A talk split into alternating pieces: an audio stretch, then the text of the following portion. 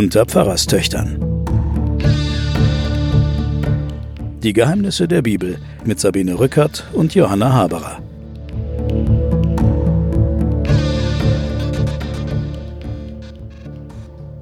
Willkommen, liebe Hörerinnen und Hörer, zu einer neuen Folge unseres Podcasts Unter Pfarrerstöchtern Geheimnisse der Bibel. Mein Name ist Sabine Rückert, ich bin stellvertretende Chefredakteurin der Wochenzeitung Die Zeit und mein Gegenüber ist meine Schwester Johanna Haberer, Professorin für Theologie und Medien an der Universität Erlangen. Hallo Johanna. Hallo Sabine. Ja, da sitzen wir wieder mittendrin in der Wahnsinnsgeschichte zwischen Jakob und Esau. Jakob musste ja flüchten, weil er seinen Bruder Esau um nicht nur um das Erstgeburtsrecht, sondern auch noch um den väterlichen Segen gebracht hat. Also er ist ein schlimmer Finger, muss man sagen. Und er hat sich jetzt aus der ganzen Familie entfernen müssen, weil ihm der Bruder Esau nach dem Leben trachtet. Der wollte sich das nicht gefallen lassen. Wir sind gleich bei Jakob dran, also wir begleiten Jakob, wir bleiben immer an Jakob dran, so wie Gott auch. Gott, die wandert ja auch mit Jakob mit. Und Jakob zieht aus Beersheba weg von seinem Vater Isaak, von seiner Mutter Rebekka und von seinem Bruder Esau und geht nach Haran. Darüber haben wir ja das letzte Mal gesprochen. Angeblich ist es eine Brautwerbung, die er da vornehmen soll. In Wirklichkeit rennt er um sein Leben denn der Bruder Esau trachtet ihm nach selbigem. Ist ja, ist ja hübsch, dass dieses Beersheba, da heißt es, das hat den Zusatz und es heißt Beersheba bis heute und das ist, äh, was weiß ich, vor 2500 oder 600 Jahren steht der Satz, es heißt Beersheba bis heute. Aber Beersheba gibt es ja heute noch. Immer ist noch. Ja, ist, gibt es immer noch. Es also heißt, dieser Satz ist aktuell geblieben. Ist aktuell es heißt Beersheba bis heute. Ja. Mhm. Sehr schön. Und dann kommt er an einen bestimmten Ort. Auf dem Weg nach Haran kommt er an einen bestimmten Ort, der aber jetzt noch nicht klar ist. Und die Sonne geht unter und er ist ganz allein und nimmt einen Stein als Kopfkissen und legt seinen Kopf drauf und schläft ein. Und jetzt kommt eine der berühmtesten Geschichten der Bibel, eine der berühmtesten Szenen der Bibel, die ist auch oft gemalt worden. Und ja, wir hören sie einfach mal an.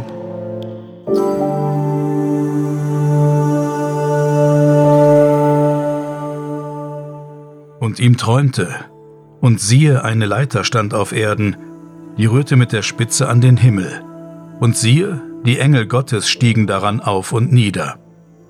Und der Herr stand oben darauf und sprach, Ich bin der Herr, der Gott deines Vaters Abraham und Isaaks Gott. Das Land, darauf du liegst, will ich dir und deinen Nachkommen geben. Und dein Geschlecht soll werden wie der Staub auf Erden, und du sollst ausgebreitet werden gegen Westen und Osten, Norden und Süden. Und durch dich und deine Nachkommen sollen alle Geschlechter auf Erden gesegnet werden. Und siehe, ich bin mit dir und will dich behüten, wo du hinziehst, und will dich wieder herbringen in dies Land. Denn ich will dich nicht verlassen, bis ich alles tue, was ich dir zugesagt habe. Als nun Jakob von seinem Schlaf aufwachte, sprach er, Fürwahr, der Herr ist an dieser Stätte, und ich wusste es nicht. Und er fürchtete sich und sprach, Wie heilig ist diese Stätte! Hier ist nichts anderes als Gottes Haus, und hier ist die Pforte des Himmels. Ja, das ist die berühmte Geschichte von der Himmelsleiter, von dem Traum der Engel, die auf und absteigen. Also er selber geht nicht drauf. Es ist nicht so, dass er selber im Mittelpunkt steht, sondern er ist nur ein Träumender. Er erlebt, wie die Engel auf und absteigen und oben am Gipfel der Treppe steht Gott und spricht zu ihm runter. Na, so ganz ist es nicht. Wenn man genau in den hebräischen Text schaut, dann steht Gott nicht oben an der Leiter, sondern er steht sozusagen oberhalb seines Kopfes. Er Ja. steht unten an der Leiter. Er steht unten an der Leiter. Ja. Er ist runtergekommen. Er ist runtergekommen. Ja. Es ist sozusagen eine, eine Theophanie. Es ist eine, Mhm. Eine Gotteserscheinung. Eine Gotteserscheinung und ein Herunterkommen Gottes. Und auf der einen Seite bestätigt dann Gott seine Gegenwart und seine Präsenz bei diesem Jakob. Und auf der anderen Seite wird ganz nüchtern das Land abgemessen. Weil Bethel heißt Haus Gottes. Und zunächst mal wird dann dem äh, Jakob die Behütung und Begleitung dieses Gottes, der an dieser Stelle El heißt, äh, zugesprochen und auf der anderen Seite wird das Land abgemessen, äh, das Gott ihm geben wird. Also das ist eine der zentralen Vermessungen des Landes Israel. Mhm. Die Vermessung der Welt. Die Vermessung der genau, Jakobschen der Welt. Jakobschen Welt ist es. Und wir treffen hier auf einen Gott, der wird El als El bezeichnet. Das hatten wir schon in der Schöpfungsgeschichte, dass wir den kanaanäischen Namen, den Anführungsstriche heidnischen Namen, also nicht israelitischen Namen Gottes hier kennen. Das heißt, der Jakob macht einen heiligen Ort aus diesem Haus Gottes, indem er dem israelischen Gott ein kanaanäisches Heiligtum widmet. Also so wie auch bei uns viele Kirchen auf früher Heidnischen. heidnischen oder in Anführungsstrichen heidnischen rituellen Orten stehen, so wird auch hier der Ort umgewidmet. Umgewidmet. Ah ja. Interessant finde ich auch als zweites, dass äh, der Traum, wir haben ja, ich habe ein bisschen mich mit Traumdeutung beschäftigt und der Traum ist ja, äh, der sagt ja angeblich was. Es gibt ja unterschiedliche Theorien zum Traum. Es gibt ja äh, Theorien, die sagen, also unser Gehirn reagiert sich einfach ab. Was wir tagsüber erlebt haben, das wird nachts mit wirrem Zeug abgearbeitet. Da gibt's also mehr oder weniger Blitze im Kopf, die halt, äh, äh, die halt irgendwie die Nerven entlasten oder weiß der Geier was. Und die anderen sagen, ja, ein Traum hat was zu bedeuten. Ein Traum sagt etwas aus über unseren inneren Zustand. Interessant ist, dass sich die Traumdeutung des Altertums von unserer Traumdeutung dadurch unterscheidet, dass der Traum in früherer Zeit von außen kam. Also Traum war eine Botschaft von außen in den Menschen. Heutzutage kommt die Traumdeutung dazu, dass der Traum eine Botschaft aus dem Inneren des Menschen ist. Hm, So würde ich es nicht ganz sagen. Also wenn wir jetzt mal ähm, die Traumdeutungsmuster von C.G. Jung angucken, Ja. also dem, dem großen Erfinder der Traumdeutung, da kann man nicht sagen, es kommt aus dem Inneren. Ja, man kann sagen, es kommt aus dem Inneren, aber es kommt sozusagen aus einem Inneren, das weiter ist, als ich jetzt gerade bin. Der Traum ist ein Teil der sogenannten Individuation des Menschen. Der, der Mensch ist auf ein bestimmtes Ziel hin, im guten Falle in einem bestimmten Reifungsziel hin wachsender Mensch. Und der Traum ist von diesem Ziel her ein Hinweis. Wohin willst du wachsen? Wir haben ja auch bei dem Jakob haben wir eine Entwicklungsgeschichte. Wir haben also diesen, diesen Muttersöhnchen, das macht, was die Mutter sagt und sich dadurch in eine wirklich, also wir haben ihn jetzt immer als Betrüger abgehandelt, aber die Situation, in der der ist, jetzt, wo er das träumt, ist richtig nicht gut. Nein, der ist Weil ganz allein. Er ist ganz allein. Sein Bruder will ihn umbringen. Sein Vater hat, sein Vater ist total enttäuscht von ihm. Und seine Mutter, die guckt, dass er aus dem System rauskommt, ja. Und, äh, und jetzt begegnet er einem, sag ich mal, einem Reifungsschub. Es wird ihm seine Zukunft gezeigt. Es wird ihm auch ein Land gezeigt, in das er wieder zurückkommen soll. Es wird ihm ein Ziel gezeigt. Und wenn man es sozusagen auf der Traumdeuterebene sieht, dann ist der Traum, ähm, der kommt zwar aus unserem Innen, aber er kommt von dort, was wir vielleicht er einmal kommt von sein dort können. her, wo wir hingehen. Ja. Was wir sein können. Also Ein es Wink gibt ein, es gibt einen ganz äh, tollen m, Satz im Neuen Testament, der heißt: Es ist noch nicht erschienen, was wir sein werden. Und aus dieser Zukunft, von dem, was wir sein werden oder was wir sein könnten, wo unsere Potenziale liegen, daher kommt der Traum zu uns. Insofern kommt er schon auch ein bisschen von außen. Gibt es solche Träume? Wegweisende Träume? Ja. Die gibt es ja. Die, das, da gibt es ja ganze Forschungsrichtungen äh, dazu. Es gibt auch ganz typische Träume für, für pubertierende Menschen, für Menschen, die sich von ihren Eltern trennen, die aus dem Elternhaus gehen. Äh, gibt es, äh, es gibt musterhafte Träume, wo man Es gibt ganz zum genau Beispiel, weiß. es gibt Träume, die auf der ganzen Welt gleich geträumt werden. Zum Beispiel den Traum, in dem man abstürzt. Das wird auf der ganzen Welt, also übergreifend über alle Kulturen, ist das ein Traum, der alle Menschen immer mal wieder heimsucht, dass sie äh, fallen. Zähne Oder- ausfallen. Zähne ausfallen oder was auch gerne geträumt wird, das Versagen. Dass man, das habe ich zum Beispiel häufiger, dass ich auf einer Rednerbühne stehe und ich soll was sagen und dann weiß ich aber nicht was. Ich habe mich überhaupt nicht vorbereitet. Ich habe auch mal geträumt, dass ich jetzt, also äh, mein Gott, mit über 50 Jahren, musste ich Abitur schreiben und ich wusste aber nichts mehr.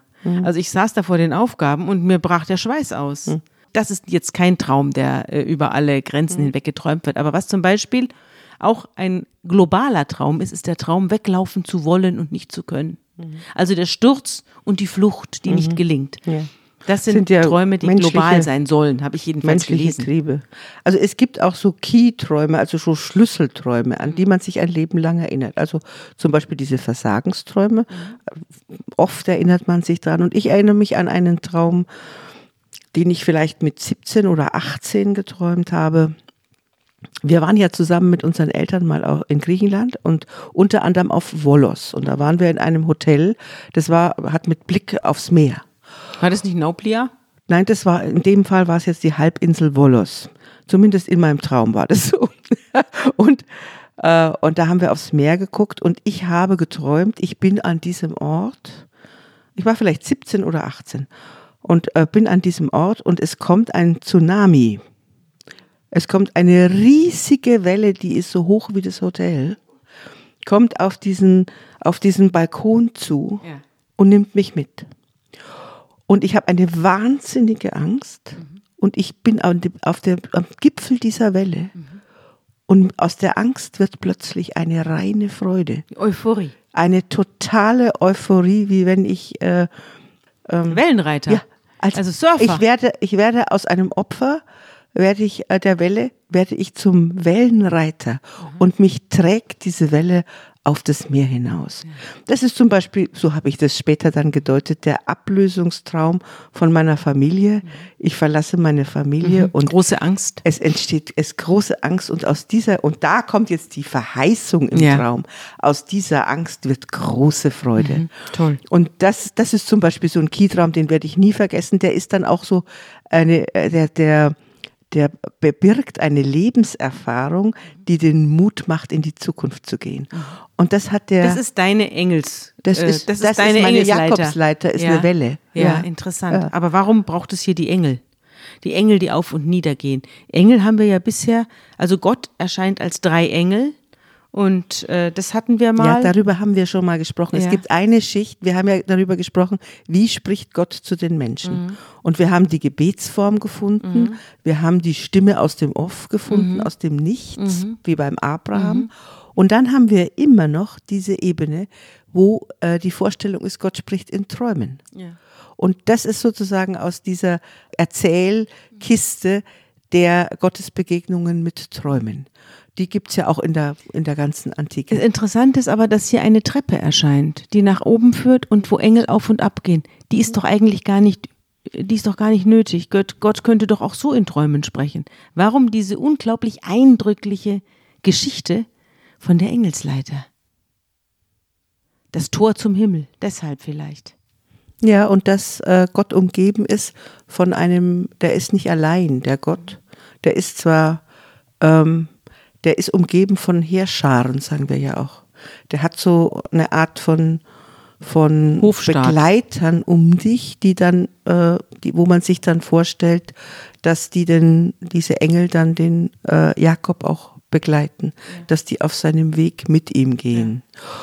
Und ähm, man muss sich das so vorstellen, wir haben, äh, als wir über den Turmbau zu Babel gesprochen haben, haben über, über diese Zikkurat-Türme gesprochen, Ja. die so äh, in, in Stufen Ja. hochgehen. Ja. Und das ist die Vorstellung auch von diesen Türmen, wie beim Turmbau zu Ah. Ist also Babel. keine Leiter, wie wir sie an die Dachrinne so lehnen, nein, nein, es ist so eine, äh, ja, es ist so eine Art Turm Ja. und da kommt Gott runter. Ja. Und diese gleiche Gottesbegegnung mit den Engeln, das hat übrigens dann, wir werden dahin noch kommen, hat der Jesaja, als er berufen wird, Ja. hat er auch, sieht er Gott umgeben von diesen Engeln. also der Prophet.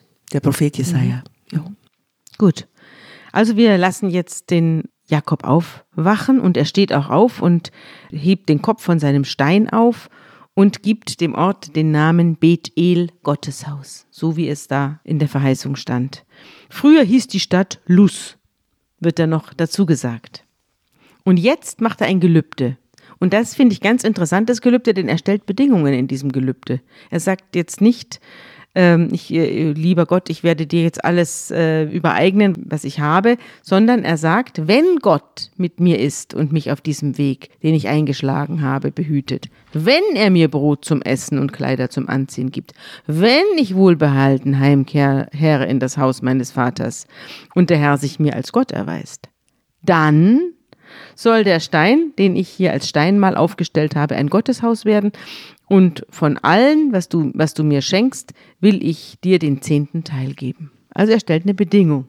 Es mhm. ist jetzt, das ist auch wieder typisch, mhm. äh, typisch Jakob, würde ich sagen. Er ist jetzt nicht so beeindruckt von dem Traum, dass er also zitternd und zagend den Weg, äh, den Weg fortsetzt, sondern er überlegt sich gleich, was er daraus für einen Vorteil haben kann aus dieser Begegnung. Naja, aber es ist ja auch das ist ja auch verständlich, weil so ein Versprechen, der Gott gibt mir ein Versprechen nach Land. Ja. Und dass er wieder heimkehren wird. Und dann muss sich dieses, diese Verheißung, muss sich auch bewähren. Mhm. Also er lässt sich nicht so hinhalten wie ja. sein Großvater Abraham, genau. der ja äh, irgendwie ja. sein Leben er hat lang gelernt aus dieser, ja, ähm, sondern er, er sagt, okay, dieser dieser Gott, diese Begleitung, die möchte ich auch spüren. Ja. Und wenn das alles so wie versprochen passiert, dann komme ich zurück und mache dann ein ja. Gott, ein Jahwe-Heiligtum, ein Jahwe-Heiligtum daraus. Und, und wenn nicht, dann nicht. Wenn nicht, dann nicht. Und äh, bis heute haben wir ja, was weiß ich, Diakonie-Einrichtungen, die Bethel heißen. Ja. Äh, diese großen äh, Einrichtungen, wo kranke und äh, alte und behinderte Menschen gepflegt werden, die heißen alle nach Bethel. diesem Ort. Bethel. Ja. Ja. Jakob macht sich jetzt auf und geht zu seinem Onkel Laban. Und da kommt er an einen Brunnen auf freiem Feld. Und da lagern drei Herden von Schafen und Ziegen es ist wohl so, dass man den Brunnen nicht immer aufgemacht hat, sondern der war verschlossen. Ein dass Brunnen er nicht war verschlossen. wird. Ja, da, damit nichts reinfällt. Ja, natürlich, damit ja. es nicht, wenn tote Tiere da reinfallen ja. oder sowas, ja. dann ist ja sofort alles verunreinigt. Ja, und dann sterben die Leute, die daraus trinken. Deswegen ist auf einem Brunnen ein großer Stein. Muss man sich wie so ein Mühlstein vorstellen, denke ich mal, ne? Und äh, wenn dann alle beisammen waren, dann hat also gewartet, bis mehrere Herden da waren und dann hat man den Stein weggeschoben und dann haben alle getrunken und dann hat man den Stein wieder drauf. Also, weil, ich nehme mal an, den konnte man alleine nicht weg. Nein, man konnte ihn nicht, man musste mindestens sechs Leute sein, ah. also Hirten, die von den drei Herden herkommen, um diesen Stein überhaupt hochzuheben. Ja. Und dann schob man den Stein wieder zurück an seinen Platz und der Jakob fragte die Leute dort, äh, wo seid ihr her? Aus Haran, sagen die. Und dann sagte, fragte sie, kennt ihr den Laban, mein Onkel? Und da sagen die, ja, den kennen sie. Und äh, dann fragt er, geht's ihm gut? Und sie sagen ja. Und da kommt die Rachel mit der Herde ihres Vaters Laban. Und es, hier steht in der Bibel, denn sie war eine Hirtin. Sie hat also einen Beruf. Das ist das erste Mal, dass ich jetzt hier mitkriege, dass eine Frau einen Beruf hat. Genau. Und zwar ein Männerberuf. Ja. Also diese Rahel oder Rachel ist eine Hirtin unter Hirten. Ja. Und das ist auffällig, weil normalerweise die Frauen nicht raus aufs Feld gehen ja. mit den Tieren. Ja. Also die wird schon vorgestellt als äh, was Selbstständige, Besonderes. als was Besonderes. Mhm. Und ähm, dann kommt ja Jakob und nimmt den Stein von jetzt der. Jetzt pass auf. Jetzt mhm. kommt die, jetzt sitzen die ganzen Herden vor dem Brunnen und wollen das, äh, wollen da, wollen den aufmachen, damit die Herden trinken können. Und dann kommt Jakob und macht den Stein vom Brunnen. Und zwar allein, oder? Er macht den allein vom Brunnen. Und hier sieht man jetzt schon, dass dieser göttliche Segen wirkt. Ja. Weil dieser schmale, unhaarige, glatte, Jakob ist nach dem Segen plötzlich ein Heros. Also der kann den Stein jetzt alleine heben, ja. Der ist, der wird vorgestellt jetzt plötzlich als als Herkules. Äh, als Herkules, mhm. ja. Plötzlich hat er unbändige Kraft. Mhm. Und er benimmt, es kommt noch was Komisches jetzt. Er küsst nämlich die Rahel und beginnt zu weinen. Ist es damals üblich gewesen, dass man Frauen auf keinen Fall äh, also, mitten auf der äh, wildfremde Frauen um den ja. Hals fällt und die küsst? Das ist auf keinen Fall der Fall gewesen, sondern es ist die Beschreibung von Liebe auf den ersten Blick. Mhm. Ja. ja. Und dann fängt er auch mhm. noch an zu weinen. Er bricht ja. in Tränen aus, aus mhm. der, wegen dieser Liebe. Mhm. Zum ersten Mal weint er. Wir haben ja vorher hat er ja rumbetrogen. Und zwar laut steht hier. Ja. Er hat rumbetrogen und hat und sein hat und sein sein Bruder hat ihn gehasst und mit in keiner dieser Situationen hat er geweint. Ja. aber jetzt weint er vor Liebe. Also das ist, da will, die Geschichte will beschreiben, dass auf einen Blick Ja. diese, dieses Paar sich begegnet und äh, sich Verloren ist. verloren ist, ja. Und Jakob sagt jetzt zu Rachel, dass er eben ihr Cousin ist. Und dann holt sie, dann holt sie den Vater und der strömt herbei und begrüßt den Jakob, den Sohn seiner Schwester, und umarmt ihn und küsst ihn und so weiter und sagt, du bist wirklich mein Bein und mein Fleisch. Also wir, wir sind verwandt. Das ist wieder dieses, diese Manifestation der Clan, der Clanstruktur, genau. Und als der Jakob etwa einen Monat bei seinem Onkel Laban ist, sagt der zu ihm, du sollst nicht umsonst bei mir dienen, sondern sag mir einfach, was du für einen Lohn haben willst. Offenbar macht er sich sehr gut. Nach einem Monat, da so ein bisschen Probezeit, ne? Und jetzt macht er sich sehr gut und dann bietet der Laban ihm einen Lohn an und der Jakob hat nur einen einzigen Wunsch an den Laban. Er möchte die Rahel heiraten. Aber der Laban hat jetzt ein Problem, denn die Rachel hat eine ältere Schwester und die heißt Lea. Und diese Lea ist nicht halb so hübsch und halb so attraktiv wie die Rachel, sondern hatte matte Augen, steht da, während die Rachel schön war von Gestalt und ein schönes Gesicht hatte und Jakob die Rachel liebt. Und er will die jüngere Tochter haben, aber es gibt eben noch die ältere. Und dann sagt der Laban, na gut, du kannst die Rachel haben und Jakob dient um sie. Er bleibt also sieben Jahre, was auch immer das dann in Wirklichkeit sein, gewesen sein mag. Sieben echte Jahre waren es sicher nicht, sondern es ist ein Zeitraum. Lange, lange Zeit. Lange Zeit dient er um sie und es kommt ihm aber nur ganz kurz auch vor, weil er sie so sehr liebt. Und dann kommt der Tag der Hochzeit und der Laban gibt ihm Rachel zur Frau. Also man muss sich vorstellen, 500 Leute sind da, riesiges Fest. Ja. Verschleierte Braut Es gibt eine Hochzeit, ja, es kommt eine tief verschleierte Braut zum Festmahl und er tanzt mit dieser Braut oder ich weiß nicht, wie das damals ausgesehen hat, diese Hochzeitsfeiern und er geht mit ihr dann ins Schlafgemach und schläft mit ihr und am nächsten Tag stellt sich raus, es ist unter dieser ganzen Stoffdecke war nicht Rachel, sondern Lea. Ja, das ist im Hebräischen ist das wunderbar. Da ist nur ein Schreckensruf, der heißt Hineni Lea. Also, oh Gott, Lea. Ja, Ja. So, ähm, äh, so, also der Er hat es aber im Bett nicht gemerkt. der hat es im Bett nicht gemerkt. Auch da war vermutlich. offenbar stockfinstere Nacht. Man hat also alles schön äh, Licht aus und so Ja, weiter. ja. Und dann am nächsten Morgen, hier steht in meiner Einheitsübersetzung, in meiner politisch korrekten heißt es, äh, am Morgen stellte sich heraus, es war Lea. Nee, das ist also in direkter Rede im Hebräischen. so, man hört sich nicht das. Lieber Himmel. Ja, du lieber Himmel, ja. Und äh, dann kommt der Laban daher und Am nächsten Tag. als er sich erklären soll, sagt er ja, sagt er dann, bei uns ist es Sitte, dass die Ältere vor der Jüngeren heiraten muss und deswegen musste ich dir, jetzt leider war ich gezwungen, dir meine etwas dumpfe Tochter Nummer eins Lea zu geben. Unterzujubeln. unterzujubeln. Im wahrsten Sinn des Wortes Ja. unterzujubeln. Ja, genau. und, und das Interessante ist, dass der Betrüger betrogen wird. Der Betrüger hat seinen Meister gefunden. Genau. Jakob der Betrüger Wird von seinem oh, eigenen Onkel über den Tisch eigenen gezogen. Onkel über den Tisch gezogen. Genau. Und zwar dann auch noch mit einer Lüge garniert, weil Ja. man, ich, äh, also die Wissenschaftler wenigstens behaupten, es gäbe kein Gesetz, nachdem die Ältere zuerst verheiratet So, er wollte sie muss. los sein, weil er dachte, er bleibt auf ihr sitzen. Ja, so ist es. Mhm. Also er hatte sie erstmal schon mal im, im wahrsten Sinne, genau, untergejubelt. Das ist eine ganz tragische Figur, die Lea. Ganz tragisch. Aber sie ist auch eine große Mutter. Also sie ist eine große Stammesmutter. Da kommen wir aber gleich noch Auch drauf. eine Kämpferin. Ja, auch, und was für eine. Aber sie hat immer die schlechtere, die hat immer die schlechtere Position. Sie ist so eine Art Esau in diesem Ja. Geschwisterduo mit Rachel zusammen. Ja. Und ist natürlich auch nicht schön. Du wachst morgens auf, dein Mann kriegt einen Riesenschreck und äh, rennt dann zum Schwiegervater und beschwert sich. Stell dir mal vor, was das für eine Hochzeitsnacht ist. Und dann kommt der Vater und besch beschwichtigt da und der nimm sie doch bitte auch. Du kriegst aber jetzt die Rachel auch noch. Er darf ja die Rachel gleich danach. Er muss jetzt eine Brautwoche mit Lea abhalten. Er muss jetzt also eine Woche bei ihr liegen. Und dann kriegt er die Rachel. Und für die muss er dann nachträglich nochmal dienen. Genau. Aber erstmal darf er jetzt eine. äh, Verdienst und Vorschuss ist das Genau, sozusagen. genau. Er geht jetzt eine Woche mit Lea in die Brautwoche und dann gibt ihm Laban noch seine Tochter Rachel obendrauf. Dazu kommen noch zwei Mägde, das habe ich vergessen zu sagen, nämlich Silpa, Lea kriegt die Magd Silpa dazu und Rachel bekommt die Magd Bilha. Die spielen später auch noch eine Rolle, da kommen wir gleich drauf. Und Lea ist übersetzt die Kuh Ja.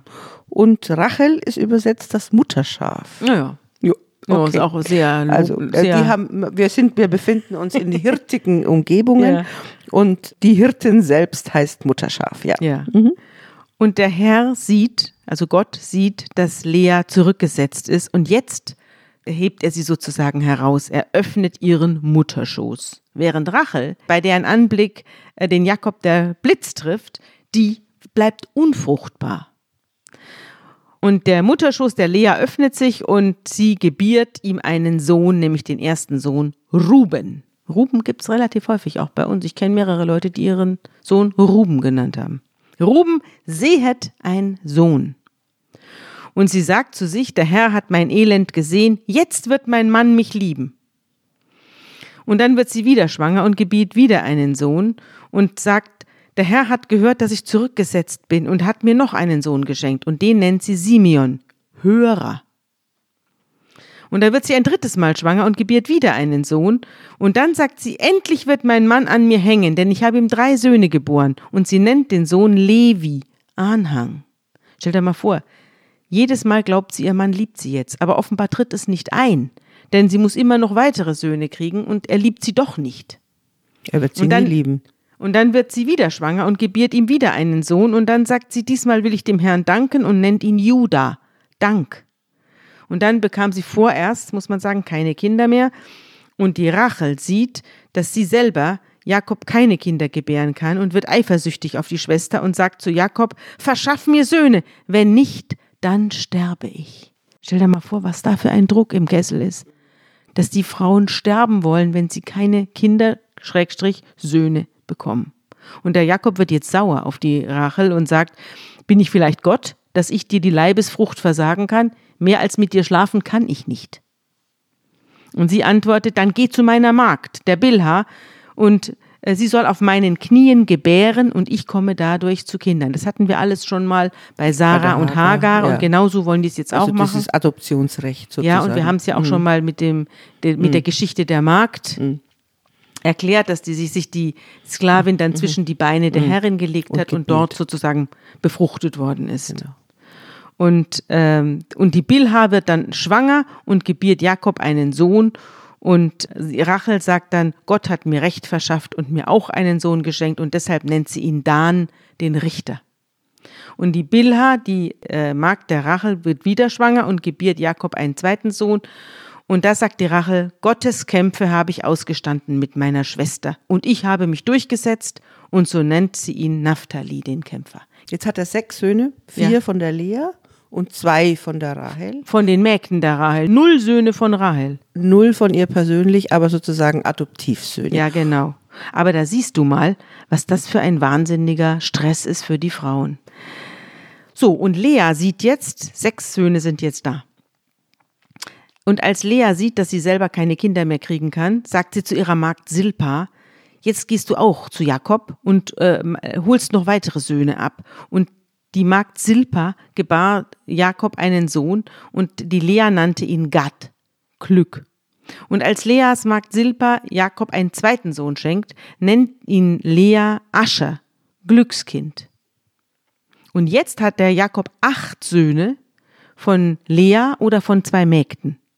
Und jetzt passiert etwas ganz Interessantes. Die Kinder werden groß und der älteste, der Ruben, der geht jetzt, äh, der geht jetzt raus zur Weizenernte und dann passiert Folgendes. Und das hören wir uns jetzt an.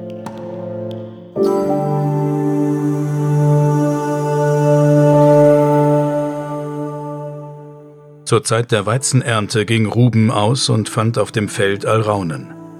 Er brachte sie seiner Mutter Lea mit. Da sagte Rahel zu Lea, Gib mir doch ein paar von den Alraunen deines Sohnes. Sie aber erwiderte ihr, Ist es dir nicht genug, mir meinen Mann wegzunehmen?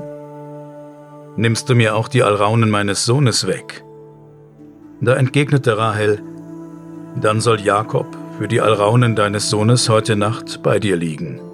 Als Jakob am Abend vom Feld kam, ging ihm Lea entgegen und sagte, Zu mir, musst du kommen. Ich habe nämlich um den Preis der Alraunen meines Sohnes ein Recht auf dich erworben. So lag er in jener Nacht bei ihr.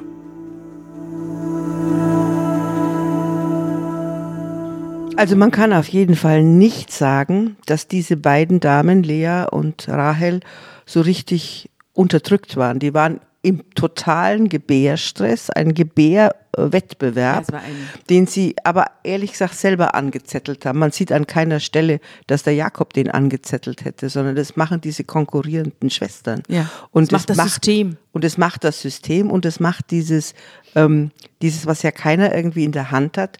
Die eine wird vom Jakob geliebt und die andere nicht. Also das ist das, was nie irgendjemand erklären kann und was man niemals ausgleichen kann.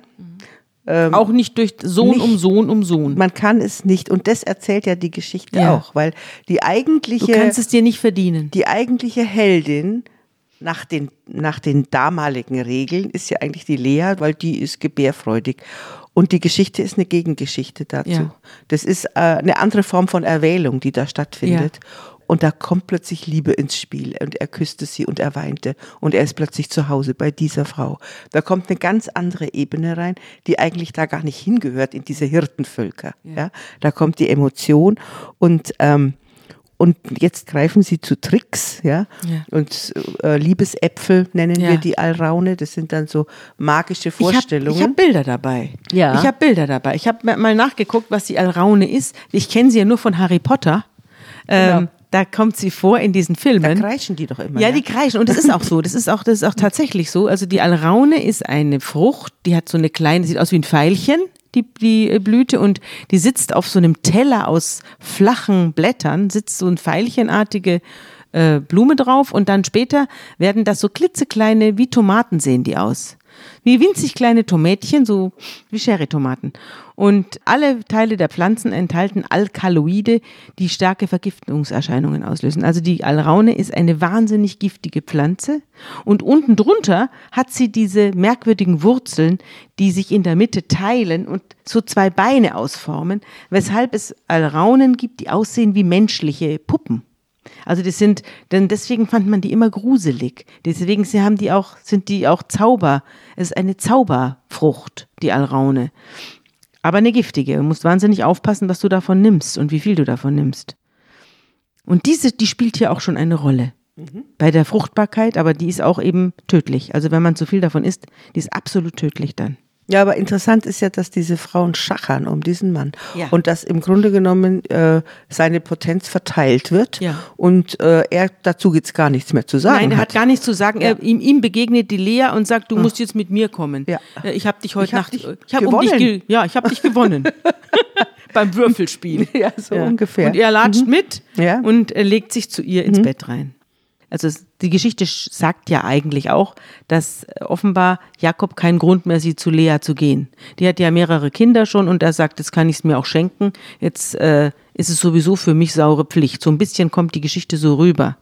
Denn Gott erhört jetzt Lea und sie wird schwanger und gebiert Jakob einen fünften Sohn. Also insgesamt ist es dann aber schon der neunte oder so. Und da sagt Lea, Gott hat mich dafür belohnt, dass ich meine Magd meinem Mann gegeben habe und sie nennt den Sohn Issachar, Lohn.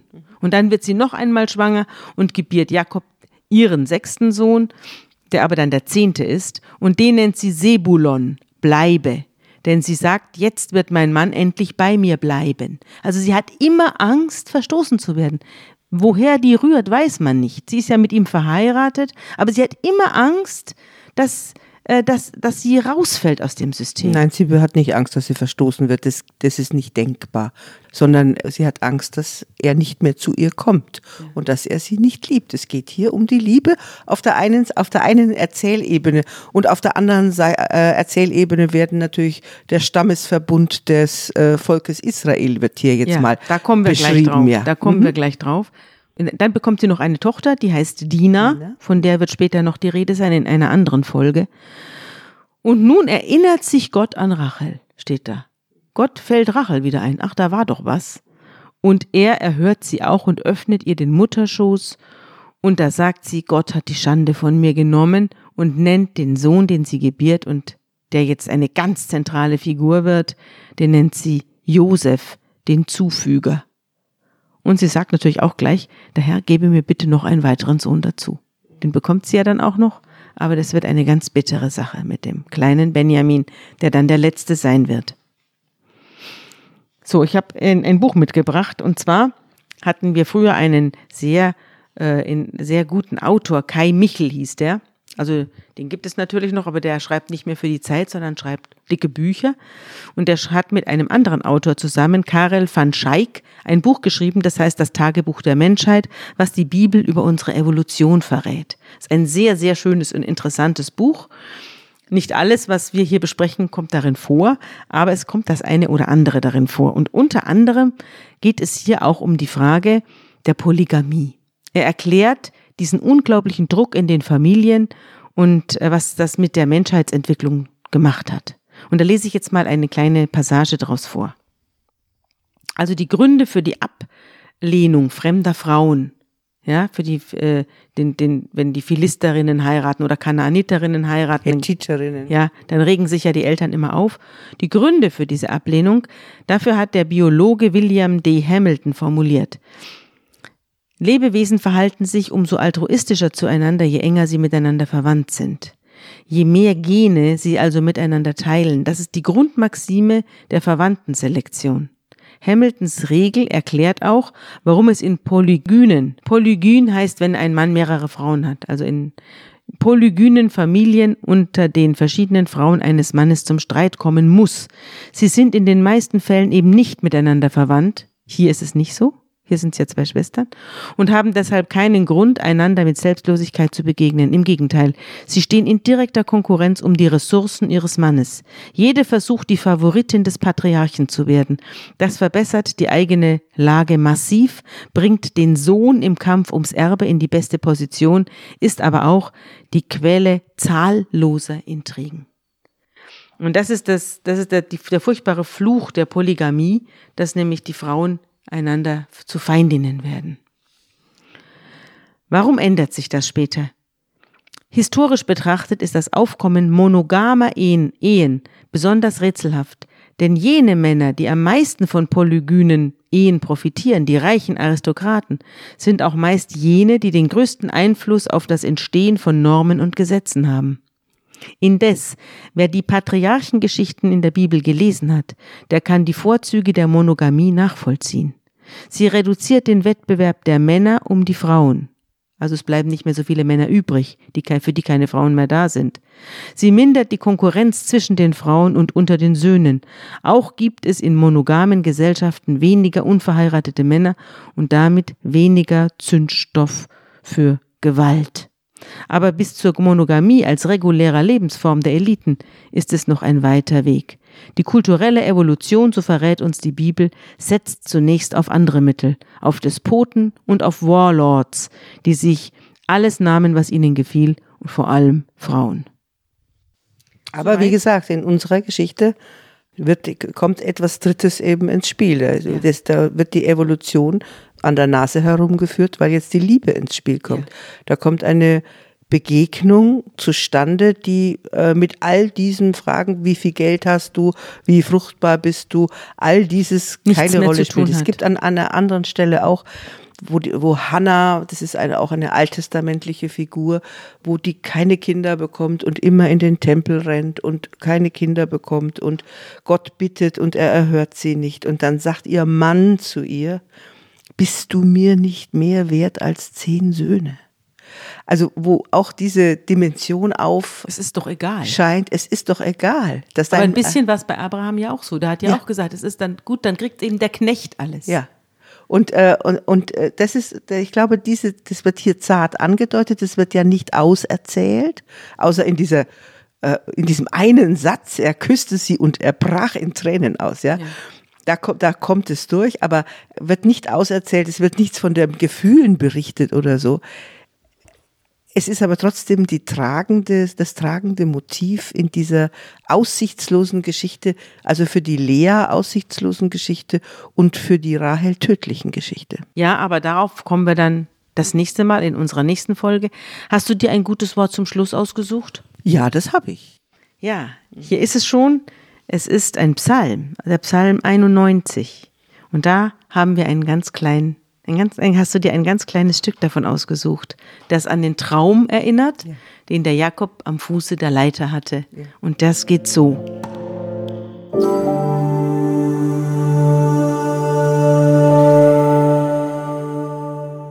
Denn er hat seinen Engeln befohlen, dass sie dich behüten auf allen deinen Wegen, dass sie dich auf Händen tragen und du deinen Fuß nicht an einen Stein stoßest. Das ist ja auch eine Art Segen. Das ist eine Art Segen und das ist genau das, was Gott mit dem Jakob tut, der ihn auf seinem weiteren Weg begleitet. Auch wenn das der Jakob wirklich nicht in jeder Situation merkt, weil er wird ja, der Betrüger wird betrogen, aber es entsteht so etwas wie eine ausgleichende Gerechtigkeit, wo aber der behütete Jakob durch alle auch Leidenssituationen durchgeführt wird. Ja, und Gott verlangt jetzt der Rachel nicht ab, zwölf Söhne zu gebären. Und zwölf müssen es ja werden. Und darüber reden wir dann das nächste Mal. Das machen wir. Mhm.